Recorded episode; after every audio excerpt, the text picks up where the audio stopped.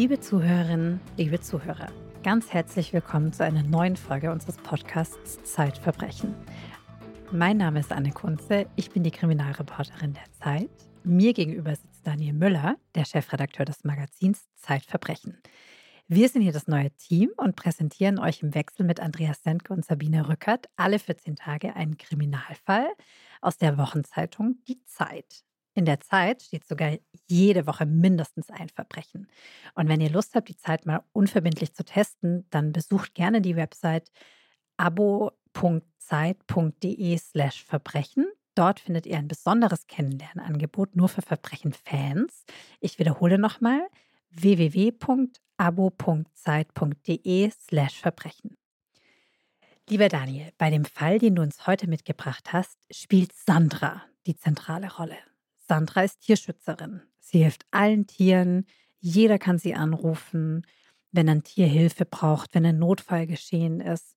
Um ihre Hunde kümmert sich Sandra wie um ihre Kinder. Sie ist wirklich so die gute Seele des Tierschutzes, kriegt man den Eindruck, wenn man deinen Text liest.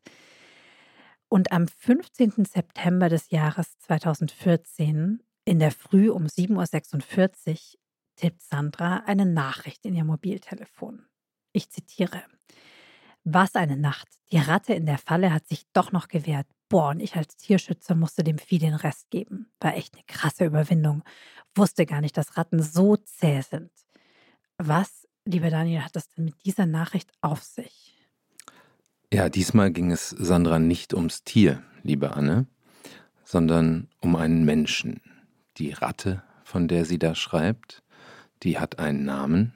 Sie heißt Mark ist 31 Jahre alt und wohnt seit etwa zehn Jahren im selben Haus wie Sandra, die dort mit ihrem Ehemann, einem Systemtechniker, gemeinsam lebt. Der ist aber eigentlich ständig nur unterwegs, der ist immer auf Montage. Und äh, der Mark ist da vor zehn Jahren eingezogen, ein damals drogensüchtiger Bekannter ihres Neffen den sie dann aufgenommen und aufgepäppelt hat und mit dem sich dann in den Jahren eine sehr enge Beziehung entwickelte. Dazu kommen wir aber später noch, was genau deren Beziehung ausgemacht hat. An diesem Abend, Mitte September 2014, also dem Abend, bevor diese Nachricht abgesetzt wird von Sandra, ist Mark in seinem Zimmer im ersten Obergeschoss, in dem Haus, in dem sie beide leben.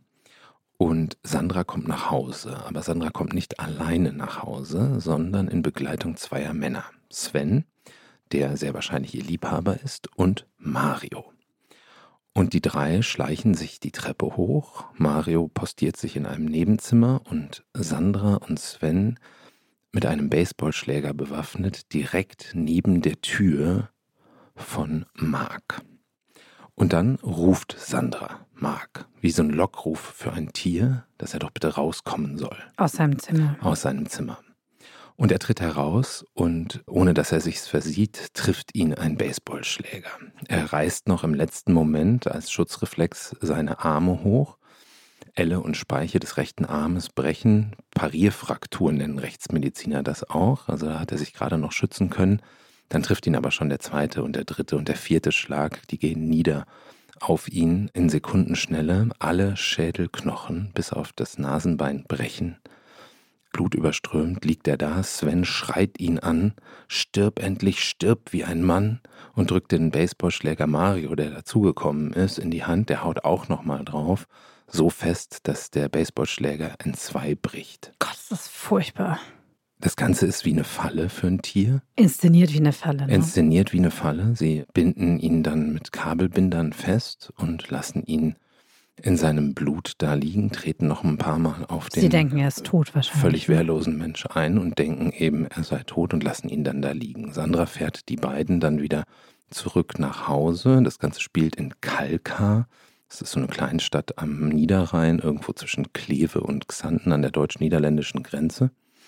Und als sie dann abends zurückkehrt nach Hause, nach dieser Tat sitzt sie im Wohnzimmer und hört plötzlich ein Röcheln. Und später wird sie schreiben, das war wohl nix, das Vieh lebt noch. Oh Gott. Und dann, das schreibt sie später einer Freundin, zieht sie sich ihre Stahlkappenschuhe an, geht die Treppe hoch, wo Mark in seiner Blutlache liegt und röchelt und, Zitat, gibt dem Vieh den Rest, tritt dem Schwerverletzten immer wieder gegen den Brustkorb und den Kopf. Und plötzlich ist es ein Leben weniger. Oh Gott, das ist ein furchtbarer, furchtbarer Horror. Sag mal, Daniel, wer sind denn diese drei Täter, Sandra, Sven und Mario? Du hast ja den Prozess gegen sie verfolgt. Was wurde denn da zu ihren Biografien gesagt? Wie sind die aufgewachsen? Wo kommen die her? Wer ist das? Fangen wir mal mit Mario an, der, der also im Nebenzimmer wartete und dann später einmal zugeschlagen hat. Der wird 1968 geboren, auch da in der Gegend, wo das spielt. Der Vater ist Fernfahrer, also schon qua Beruf selten da und dann ist er plötzlich ganz weg. Die Mutter ist Hausfrau, hat gelegentlich so Putzjobs, mit denen sie sich übers Wasser, über Wasser hält, aber im Grunde genommen ist sie für ihn und seinen Bruder eigentlich auch nie zu fassen, weshalb er sagt es später einem Gutachter gegenüber, er eigentlich direkt nach der Geburt quasi zu seinen Großeltern gekommen ist, was auch für ihn sehr schön war, sagte, die waren wahnsinnig liebenswürdig und das Beste, was es geben kann, hat er dem, dem forensischen Psychiater, der dann später ein Gutachten über ihn erstellt hat, erzählt. Er geht zur Hauptschule, äh, hat da aber immer wieder Ärger, hat keinerlei Schulerfolg und die Großeltern kommen auch nicht mehr mit ihm klar. Irgendwann wird der Mutter, die noch die Sorge hat, dann auch die Sorge entzogen. Da ist er 13, er kommt in ein Heim, haut da aber immer wieder ab, geht zurück zu den Großeltern, dann fliegt er da wieder raus erste Probleme mit Drogen ab 15, erst so klassische Sache, erst ein bisschen Alkohol probiert, dann Cannabis probiert und dann darauf total hängen geblieben. Zwei Jahre später erster Jugendarrest schon mit 16. Danach geht die normale Palette fast los Von bei so einer Biografie. Laufbahn. Absolut Mhm. kriminelle Laufbahn, Diebstahl, Unterschlagung, Fischwilderei, Fahren ohne Führerschein, Trunkenheit am Steuer. Schließlich fährt er dann so mit Anfang, Mitte 20 das erste Mal richtig ein für vier Jahre wegen eines schweren Raubs, den er mit einer 357er Magnum in der Hand begeht. Danach schließen sich Betäubungsmitteldelikte an, immer wieder Drogenvergehen, insgesamt 20 Eintragungen im Strafregister. Das ist so eine typische Drehtür-Biografie rein in den Knast, raus aus dem Knast. Ist immer ungelernt geblieben, hat mal ein Jahr als Gerüstbauer gearbeitet, mal ein Jahr irgendwie in der Gießerei, war im Grunde genommen aber eigentlich immer arbeitslos und dann irgendwann, das, das hat er so geschildert, auch dem Gutachter gegenüber, hat sich ein Freund von ihm suizidiert und dann ist er so völlig aus dem Leben gefallen. Dann hat er Mhm. sich ganz den Drogen verschrieben. Und die anderen beiden, Sven und Sandra? Die anderen beiden, äh, eine Sache möchte ich vielleicht noch zu Mario sagen, weil ich das so eindrücklich fand, insbesondere wenn man das im Vergleich so zu dieser Tat sieht, in so psychiatrischen Gutachten, da werden ja allerlei Tests angewendet. Ne? Bevor so ein Gutachten Mhm. erstellt wird, machen die Probanden ganz viele Tests. Das sind auch so Selbsteinschätzungstests. Und er sagt da, Gewalt sei ihm wesensfremd. Aha. Das fand ich doch sehr Das bemerkenswert. ist sehr interessant im Hinblick auf die Tat, die er dann später begangen hat. Sven, das Mhm. ist der zweite im Bunde, der vermeintliche oder tatsächliche Liebhaber von Sandra. Der ist zehn Jahre jünger als Mario, 1978 noch in der DDR geboren, in Greifswald, als Mittelkind zwischen vier Schwestern, zwei kleine und zwei große Schwestern. Der Vater stirbt, als er fünf ist und die Mutter heiratet relativ bald danach einen neuen Mann und mit diesem Stiefvater kommt er überhaupt nicht klar. Okay. Und im Grunde genommen ist es dann fast die gleiche Geschichte wie bei Mario. Auch er wird früh straffällig, immer auch so als Rebellion gegen den Stiefvater, haut früh von zu Hause ab, verlässt die Schule schon nach der sechsten Klasse, geht einfach nicht mehr hin und beschreibt es dann selbst, was ich gerade im Grunde genommen über Mario schon gesagt habe, sagt Sven über sich selbst gegenüber dem Gutachter, rein in den Knast, raus aus dem Knast. Mhm. Also es ist eine sehr, sehr ähnliche Biografie, auch weil sie sehr von Drogen geprägt ist, genau wie die von Mario. Und letztlich werden die beiden sich auch über die Drogen und über die Straffälligkeit dann kennenlernen in einer Psychiatrie in Bedburg-Hau, Wo sie gemeinsam untergebracht wo sie sind. gemeinsam untergebracht sind nach Paragraph 64 äh, im deutschen äh, Strafgesetzbuch, wo quasi straffällig gewordene Täter, die einen Hang haben zur Sucht, ob es Alkohol oder Drogen ist, ist da erstmal dahingestellt, die werden quasi zur Besserung oft erst nicht direkt in den Knast gesteckt, sondern die kommen dann in den sogenannten Maßregelvollzug, um dort eine Entziehungskur zu machen und erstmal wieder clean zu werden. Und dort sind die beiden, als sie Sandra kennenlernen, ja? Genau so ist es. Dort sind die beiden, als sie Sandra kennenlernen, beziehungsweise ist Mario da schon wieder draußen. Sven ist da noch untergebracht. Und Mario hat aber dort eine Frau kennengelernt, mit der er dann auch ein Kind in der äh, Psychiatrie, in der Psychiatrie, die auch dort ist wegen Drogen, die da auch einen Entzug macht. Und die beiden lernen sich kennen. Die ist 20 Jahre jünger als der Mario. Und als Sandra dann in der Psychiatrie zu Gast ist, war nämlich Marc, das spätere Opfer, die mhm. Ratte, wie sie ihn nennt, der war auch zu einer Entziehungskur dort. Also der war nicht straffällig geworden, sondern der war einfach so dort in der Psychiatrie. Also jetzt sortieren wir vielleicht einmal noch mal ganz kurz. Marc und Sandra haben zusammen gelebt in einem Haus, in dem der Marc sozusagen der Dritte im Bunde war, weil die Sandra offiziell jedenfalls verheiratet war mit jemandem. Marc macht eine Entziehungskur, richtig? Mhm, in der genau. Psychiatrie. Und in der Psychiatrie sind auch Sven und Mario. Genau. Die beiden späteren Täter. Und so lernt Sandra Sven und Mario kennen. Genau, weil der Marc sich nämlich anfreundet mit der späteren Frau von Mario. Ah. Und so kommen die alle zusammen. Okay, verstehe. So kreuzen sich sozusagen diese drei beziehungsweise vier Leben. Genau. Wie ist denn überhaupt Marc in das Leben von Sandra gekommen? Du hast gesagt vorhin, sie hat ihn aufgenommen, zunächst liebevoll, aber wie kam er überhaupt in ihr Haus? Das ist vielleicht auch ein ganz gutes Vehikel, diese Frage, um zu erklären, wie die Sandra wurde, was sie ist. Die ist nämlich aufgewachsen auch dort in der Gegend, mhm. genauso wie der Sven 1978 geboren in eine gute Familie, wie sie selbst sagt. Der Vater Raumausstatter, Mutter Hausfrau. Sie ist ein Einzelkind. Das Elternhaus hat sie irgendwie mit den Worten beschrieben. Das war schön. Wir lebten in einem 16-Familienhaus, eine Wohnung mit Balkon. Sie hat ein sehr enges Verhältnis zu ihren Großeltern. Eigentlich eine behütete Kindheit. Eigentlich oder? erstmal eine behütete Kindheit, aber wie das so oft so ist, wenn man dann ein bisschen dahinter schaut, mhm. ging es dann doch auch anders zu. Sie ist früh übergewichtig geworden, wurde in der Schule oft gehänselt, auch im Tischtennisverein, wo sie mal ein Jahr lang gespielt hat, haben sie sie dann gehänselt wegen Weil ihrer Körperfülle, genau.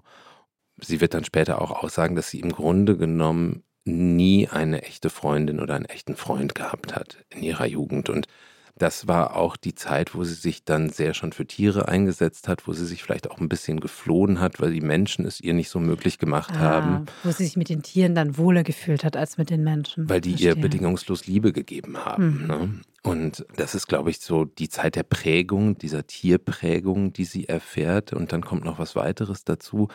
Das ist allerdings, da muss man ein bisschen vorsichtig sein bei Sandra. Die ist, äh, hat starke Borderline-Züge und das ist nicht so ganz klar, inwieweit man diese Biografie, die sie dann später ausgemalt hat, wie man der Glauben schenken kann. Sie selbst berichtet aber davon, dass sie noch als junges Mädchen, acht oder neun Jahre alt, von ihrem Opa der habe ihr dann mal das Höschen ausgezogen und Zitat den Finger ein bisschen eingeführt. Und so fing das wohl an, wie sie sagte, dass sie von ihrem eigenen Großvater sexuell missbraucht, womöglich sogar vergewaltigt wurde.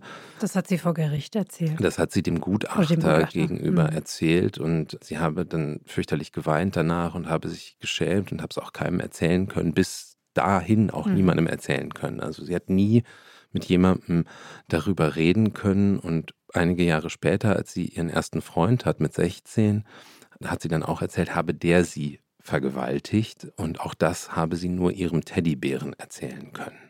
Sie hat okay, also, das sind aber Vorwürfe, die man nicht mehr nachvollziehen kann. Wahrscheinlich der Großvater wird vermutlich gestorben sein. Der Freund wurde wahrscheinlich nicht befragt, oder in der Gerichtsverhandlung? Nee, genau. Also das okay. konnte nie verifiziert werden. Ich will ihr aber nicht unterstellen, dass mhm, das alles nicht ja. passiert ist. Ich will nur sagen, es ist etwas unklar, mhm. ob das wirklich dazu gekommen ist.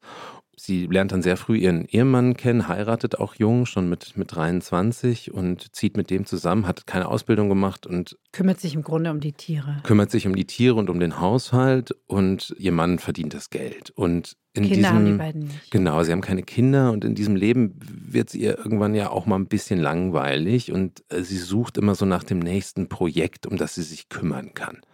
Und dieses Projekt, und da komme ich zur Antwort auf deine Frage, dieses Projekt sieht sie eben in Mark, mhm. als der ins Leben tritt. Sie kennt den schon ein bisschen von früher, weil äh, der eben befreundet ist mit einem Verwandten von ihr. Und sie hatte irgendwie das Gefühl, sie müsse ihn retten. Was ist denn der Marc für einer? Warum muss man den retten? Der ist halt schon sehr früh drogensüchtig geworden und auf die schiefe Bahn abgerutscht und war zu Hause dann irgendwie, konnte nie so richtig geklärt werden, ob er kein klares Zuhause mehr hatte oder ob er da nicht mehr sein wollte. Aber der drohte jedenfalls auf der Straße zu landen. Mhm. Und sie hat das erfahren und hat gesagt zu ihrem Mann, komm, wir, wir nehmen den mal zu uns und peppeln den auf und tun mal ein bisschen was für den. Und das machen die dann auch. Die beiden entwickeln dann so eine seltsame Beziehung zueinander. Das ist am Anfang einfach so ein bisschen mütterlich, obwohl die mhm. nur sechs Jahre älter ist als er. Verwandelt sich dann in so eine enge Freundschaft und aus dieser engen Freundschaft wird irgendwann eine sexuelle Beziehung. Und über diese sexuelle Beziehung aber ranken sich ganz viele Mythen und Geschichten. Sie hat das nämlich, und das ist quasi im Einklang mit der Geschichte, die sie auch aus ihrer Kindheit und Jugend erzählt, sie hat sich als Opfer dargestellt, mhm. dieses Mannes, dem sie ja eigentlich nur helfen hat wollte. Hat er sie auch vergewaltigt? Und er hat sie auch vergewaltigt. Und er hat anal vergewaltigt, vaginal äh, vergewaltigt, angeblich. Habe ihr dann irgendwann auch Dinge eingeführt in die Vagina, unter anderem einen Baseballschläger. Das ist ja eigentlich anatomisch kaum möglich. Und das ist eben die Geschichte, die sie erzählt hat und die sie nicht nur später vor Gericht und dem Gutachter gegenüber erzählt hat, sondern auch die Geschichte, die sie dann eines Tages Mario und Sven erzählt, dass sie also unter einer extrem gewalttätigen, abhängigen Beziehung leidet, mhm. die sie nicht mit ihrem Ehemann, sondern eben mit diesem Mark führt oder führen muss, der sie immer wieder zu sexuellen Handlungen zwingen würde und sie hätte einfach keine Ahnung, wie sie sich dieser Gewalt entziehen könne und ob man da nicht irgendetwas tun könne. Es gibt aber auch noch eine Freundin von Sandra, Ilona, die, glaube ich, was anderes sagt oder die einen anderen Blick auf diese Beziehung hat, die die Sandra und der Marc miteinander geführt haben. Genau, die sagt, dass das total einvernehmlich gewesen sei, diese mhm. sexuelle Beziehung und dass die Sandra das im Grunde genommen sehr genossen habe. Und also man kann, man kann so ein bisschen illustrieren, warum wahrscheinlich an der Erzählung von Sandra gar nicht so viel dran ist, dieses vermeintlichen Terrorregimes, was der Markt da über sie gehabt habe. Denn sie tut wirklich alles für ihn. Als er dann irgendwann einen Job gefunden hat, fährt sie ihn jeden Morgen hin zur Arbeit und mhm. holt ihn jeden Nachmittag wieder ab. Die beiden tragen Ringe, mhm. Freundschaftsringe, wie sie ihrem Mann Ehemann erzählt, weil sagt. Den hat sie ja auch noch. Genau, der, den das alles so nicht so äh, zu kümmern scheint, diese Beziehung. Er der weiß ist ja auch ständig auch, weg, oder? Der, der ist, auf genau, Montage. Der ist auf Montage und der weiß auch nichts davon, dass das eine sexuelle Beziehung ist. Weder, dass es eine gewalttätige sexuelle Beziehung ist, noch dass es überhaupt eine ist, falls mhm. es eine gewalttätige war. Das ist genau der Punkt, dass diese Beziehung, die die beiden da haben, nach außen für die Eingeweihten wie diese Freundin mhm. aussehen muss wie eine zweite Beziehung in der Hauptbeziehung. Deswegen hat letztlich auch die Kammer am Ende diese Geschichte von der, von der Serienvergewaltigung durch den Mark nicht geglaubt und hat es für eine normale Beziehung gehalten. Anders als Mario und Sven, die schenken ihrer neuen Freundin Sandra nämlich Glauben. Du schreibst den tollen Satz oder die tollen Sätze, Wenig später werden zwei Männer, nämlich Mario und Sven, die in ihrem Leben alles falsch gemacht haben, zu Mördern, weil sie endlich mal etwas richtig machen wollten. Eine Frau aus der Not helfen, die Prinzessin aus dem Gewölbe des Drachen befreien. Wie sind sie denn vorgegangen? In den Wochen und Monaten vor der Tat hat Sandra sich sehr um Mario und Sven gekümmert. Mhm. Sie hat im Prinzip immer Drogen besorgt für die, hat das auch immer alles selber bezahlt. Hat, ähm, Von dem ähm, Geld ihres, das ihr Mann verdient hatte. Das äh, nehme ich mal an. Ich wüsste nicht, wo es sonst hergekommen sein sollte. Und hat mit den beiden also ein sehr enges Verhältnis aufgebaut, insbesondere aber mit dem Sven. Mhm. Als sie sich ihm dann in ihrer Lesart anvertraut hatte, dass sie eben unter dieser schweren Gewalt leiden würde durch den Mark, haben die den Plan gefasst, ihn abzustrafen. Das war erstmal das, was sie dann alle auch ausgesagt haben. Sie wollten ihn am Anfang nicht töten. Sie wollten ihn nicht töten. Das jedenfalls haben äh, Mario und Sven immer wieder ausgesagt. Das war eigentlich nicht der Plan, sondern der Plan war erstmal, ihm eine Lektion zu erteilen. Und An dem Tag selbst entwickelte sich das alles aber relativ schnell schon dahin, dass es Mhm. final sein sollte. Und der Plan war von ihr, dass sie sein Essen, was sie ihm auch immer gekocht hat, dem Mark, dass sie das Essen vergiftet, sodass er, wenn die drei ins Haus kommen, idealerweise schon ohnmächtig da liegt und sie das dann aussehen lassen könnten wie ein Unfall. Also der klassische Mord einer Frau, vergiften. Ganz genau. Mhm. Erstmal die Vergiftung, die Betäubung durch das Essen und dann haben sie eine Heroinspritze aufgezogen. Der Mark war ja gerade im Entzug gewesen und wurde substituiert mit Mhm. anderen Medikamenten. Dann haben sie eine Heroinspritze aufgezogen und wollten die dem ohnmächtigen Körper zuführen, eine Überdosis. Ah, als hätte er sich selber den goldenen Schuss gesetzt. Exakt. Das Mhm. war die Idee. Mhm. Der Mario hat dann ausgesagt, dass er das aber nicht wollte mit dem goldenen Schuss und deswegen hat er nur so getan, als habe er diese Spritze richtig aufgezogen, habe sie aber gleichzeitig wieder entleert. Dann sind sie zu dritt im Auto von der Wohnung von Mario zum Haus der Sandra gefahren und haben mindestens zweimal unterwegs angehalten, mutmaßlich, um sich zu besprechen, wie sie es denn jetzt eigentlich machen Mhm. und sind dann am Haus angekommen und da stand dann angeblich, das konnte auch nicht widerlegt werden, an der Garderobe dieser Baseballschläger, den der Sven sich dann genommen habe und dann sind sie eben hochgegangen und dann entwickelte sich das, was ich anfangs geschildert habe, bis zu dem Punkt, dass in der Nacht Sandra, Zitat, dem Vieh den Rest gegeben hat. Was haben Sie denn mit der Leiche gemacht? Der Leichnam lag erstmal blutüberströmt die Nacht oben in dem Zimmer. Der Mann war weg. Der Mann war weg, kam dann aber wieder. Es ist noch ein bisschen unklar geblieben, wann er wirklich wiederkam, ob er noch an dem Abend wiederkam oder irgendwann in der Nacht oder am frühen Morgen. Fakt ist, dass Sandra ihn dann eingeweiht hat. In die ganze Vorgeschichte auch, die vermeintliche Vorgeschichte. Und er dann sich dran gemacht hat, stundenlang in der Einfahrt des eigenen Hauses ein 1,60 Meter tiefes Loch zu buddeln. Stundenlang in der eigenen Einfahrt gebuddelt und das ausgehoben Wahnsinn. Für seinen ehemaligen Mitbewohner. für seinen ehemaligen Mitbewohner, in Wahrheit natürlich für seine Frau, Ja. und ist dann wieder arbeiten gefahren. Und dann hat Sandra wiederum Mario und Sven abgeholt mit dem Auto. Die sind wieder zurückgefahren. In der Zwischenzeit war der Leichnam von Sandra oben in Decken gewickelt worden, sodass Sven und Mario, als sie dann da ankamen, den Toten nicht mehr sahen.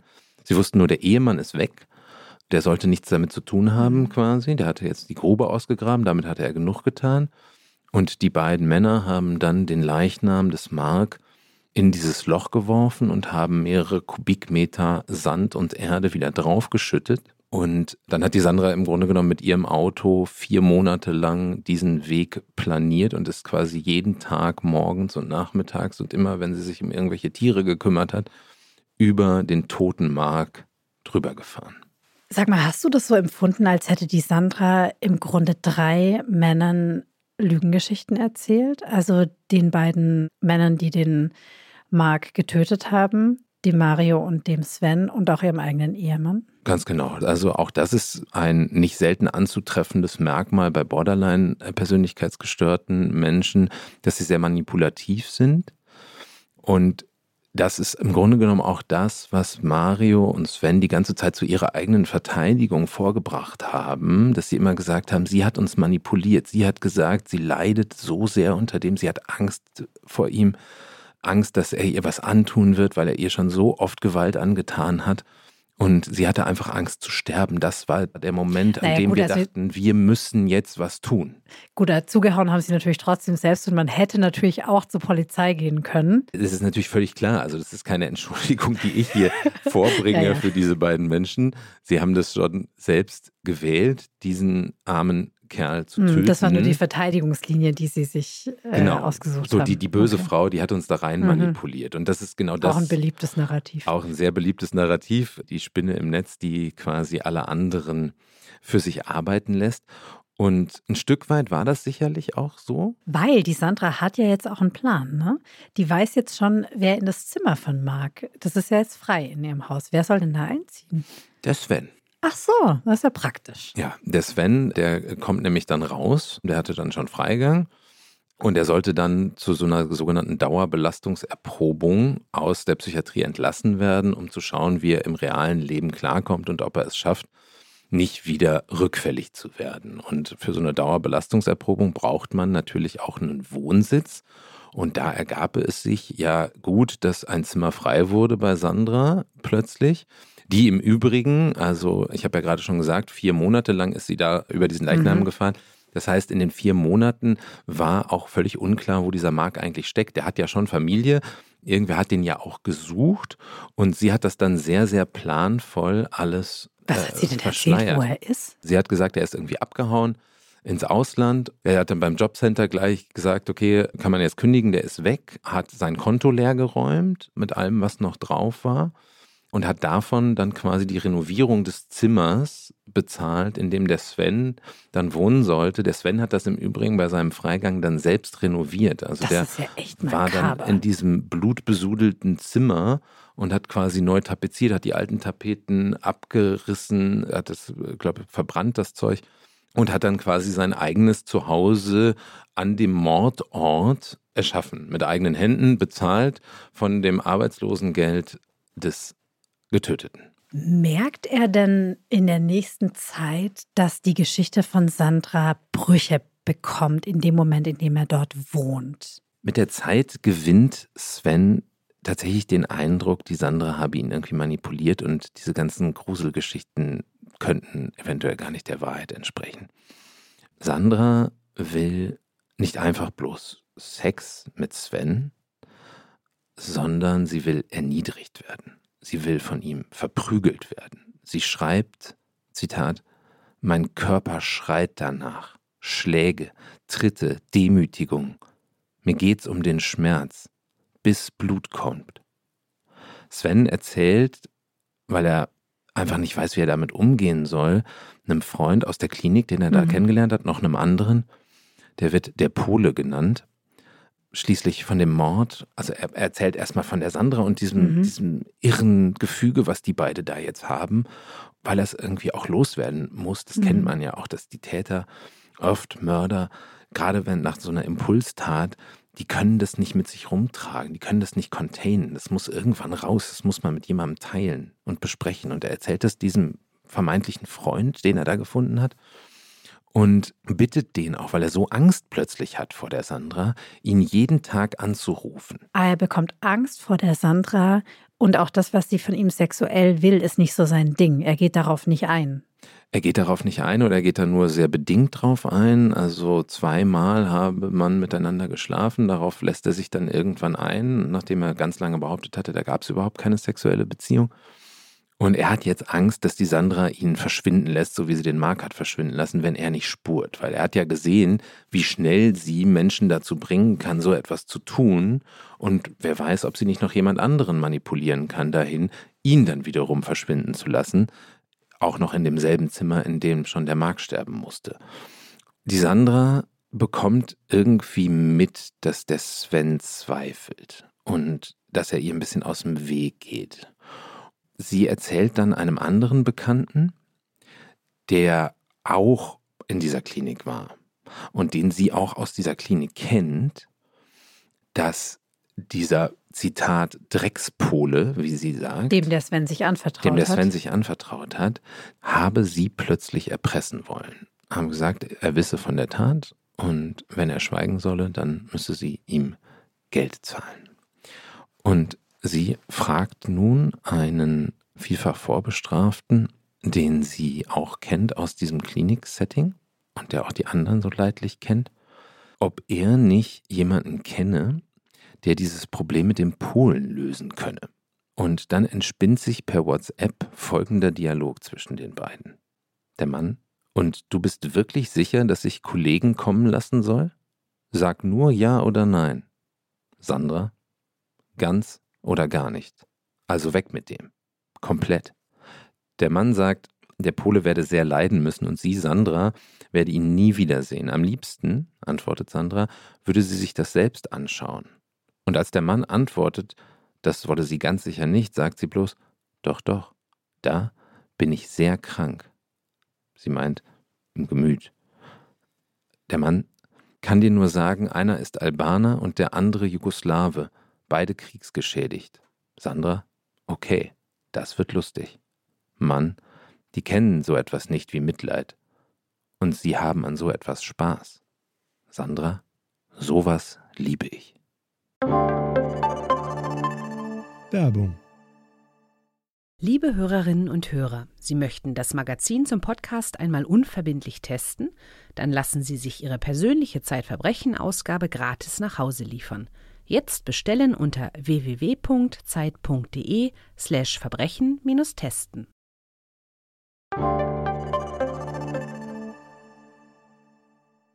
Das klingt ja in der Tat schrecklich.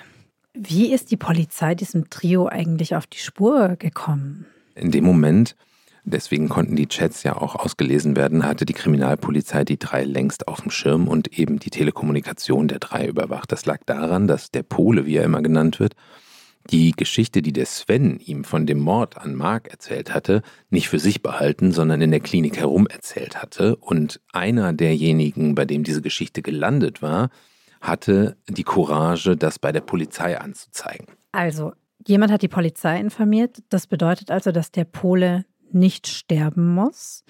Was hat die Polizei gemacht? Wie hat die das ermittelt und hat sie auch die Leiche dann gefunden, die da verbuddelt war?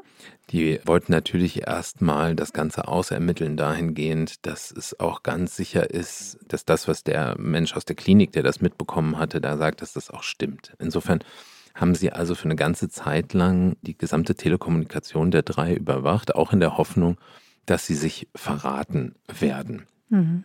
Aus diesen Chats, die dann Sandra führte mit diesem mutmaßlichen Auftragskiller, der dann die Leute aus Ex-Jugoslawien anheuern ja. wollte. und den Albaner. Und den Albaner. Da war das natürlich relativ schnell klar, oh, da ist auch Gefahr im Verzug. Und jetzt müssen wir natürlich handeln, mhm. bevor auch noch der Sven aus dem Leben geprügelt wird, wie zuvor schon der Mark was dann also dazu führte, dass die drei festgenommen wurden und auch alle natürlich getrennt voneinander befragt wurden und dann relativ schnell auch das erste Geständnis. Ich glaube, es war der Mario, der dann als erster das gestand, der nicht sagte, dass er zugeschlagen habe. Er sagte, er hätte zwar den Baseballschläger gehabt, aber er habe nur auf den Boden geschlagen, deswegen sei der auch kaputt gegangen. Aber das wäre alles die Idee von der Sandra gewesen. Und ähm, nach und nach, wie das dann immer so ist, sind dann die Steinchen gefallen. Und die drei wurden letztlich dann angeklagt des Mordes aus Heimtücke, den Mark umgebracht zu haben. Und so kam es dann eben zu diesem Prozess, dem ich beigewohnt habe. Und das war ein hoch, hochinteressanter Prozess. Das glaube ich sofort. Wurde eigentlich der Mann, der Ehemann der Sandra auch gehört in dem Prozess? Und wenn ja, was hat er gesagt? Der wurde als Zeuge geladen, er hat mhm. aber von seinem Zeugnisverweigerungsrecht Gebrauch gemacht als Ehemann. Der wurde auch nicht bestraft. Es ist ja im Übrigen auch so, dass wenn man als Ehegatte seiner Partnerin oder seinem Partner beim Verschwinden einer Leiche hilft, dann geht man auch straffrei raus, weil der Gesetzgeber annimmt, dass natürlich das Gut der Ehe so hoch ist, dass der Mann die Frau oder die Frau den Mann schützen möchte und dafür kann man nicht bestraft werden. Insofern ist auch er nicht bestraft worden dafür, dass er dieses Loch gebuddelt hat und dass er nicht zur Polizei gegangen ist. Denn eigentlich muss man so ein Verbrechen, von dem man Erkenntnis erlangt, ja auch anzeigen, aber eben nicht in dem Fall, wenn man, wenn man damit, damit, seine eigene Frau belasten müsste. Mhm. Der hat von seinem Zeugnisverweigerungsrecht Gebrauch gemacht, hat also dementsprechend nicht ausgesagt. Man konnte jetzt von ihm nichts, nichts erwarten. Aber unsere Sehgewohnheiten sind ja durch so Hollywood-Filme ein bisschen zerstört worden, weil wir ja davon ausgehen, dass Gerichtssäle so glamouröse Orte sind, in denen irgendwie so der Geist von vor 200 Jahren noch so atmet. Oft sind es aber leider so Funktionsgebäude mit Linoleumboden und, und Zwecktischen. In dem Fall am Landgericht Kleve ist es aber genau so, wie man sich das vorstellt. So schwere Kassettendecken, Lüster, die von der Decke hängen, schwere Eichentische, so eine Richterbank aus, aus, aus äh, altem Holz und äh, wollweiße Vorhänge. So, man hat das richtig das Gefühl, man lebt so in so einem Gerichtsfilm, wenn man dann da ist. Und weil das so ein verhältnismäßig kleines Landgericht ist, war außer mir auch nur noch ein Vertreter von der Lokalpresse dort.